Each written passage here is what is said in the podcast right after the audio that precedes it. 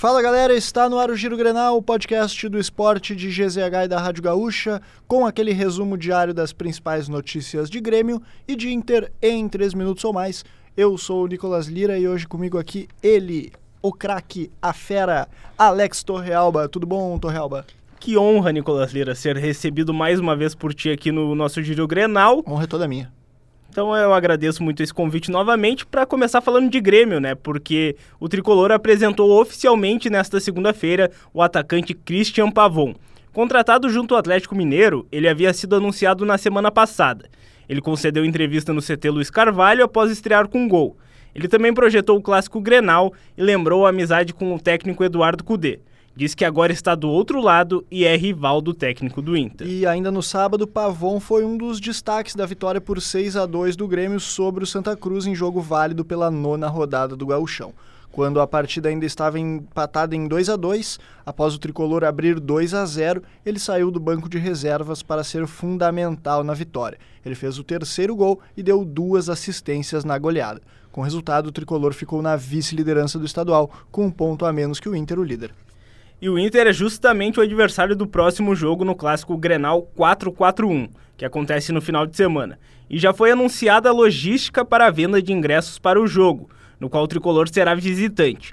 A torcida gremista terá 2 mil bilhetes à disposição, mesmo o montante dos últimos clássicos. O valor será de 80 reais e o Grêmio ainda irá divulgar a logística para a venda em breve. O Grenal será no estádio Beira Rio no domingo, às 6 horas da tarde. E na noite deste domingo, o Inter retomou a liderança do gauchão graças a uma vitória por 3 a 1 sobre o Novo Hamburgo. E o triunfo foi de virada. O time saiu perdendo com um gol marcado por Luan Parede.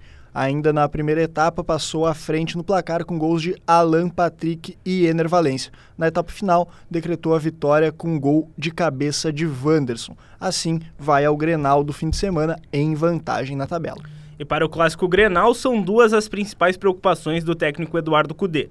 Uma já era conhecida, o goleiro Rocher, que ainda não atuou no ano por conta de uma fratura na costela, segue sendo dúvida, mesmo sendo preparado especialmente para o jogo. Já o outro problema surgiu na vitória sobre o Novo Hamburgo.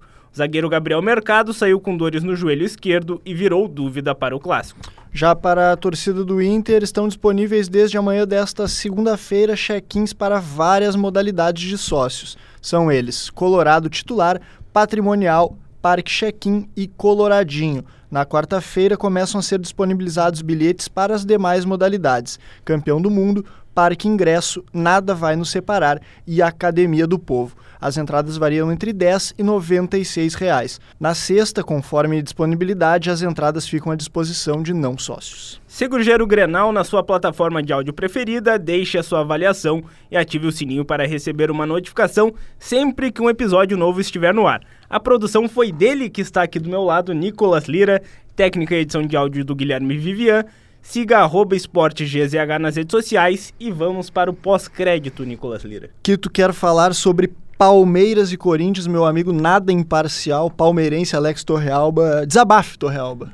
Ah, foi um jogo louco, plena dominância do Palmeiras e no final aquela dormidinha básica que tu não pode cometer num jogo do num clássico como um Palmeiras e Corinthians, assim como num Grenal, em qualquer clássico tu não pode dormir. O Corinthians foi lá com dois a menos, conseguiu empatar com um gol de falta ridículo sofrido pelo Everton. Nosso que... operador Guilherme Vivi até encenou ali, lembrou a, a cena. Foi cena ridícula, o Everton mais uma vez falhou e prejudicou o Palmeiras. Tá aí o desabafo do palmeirense.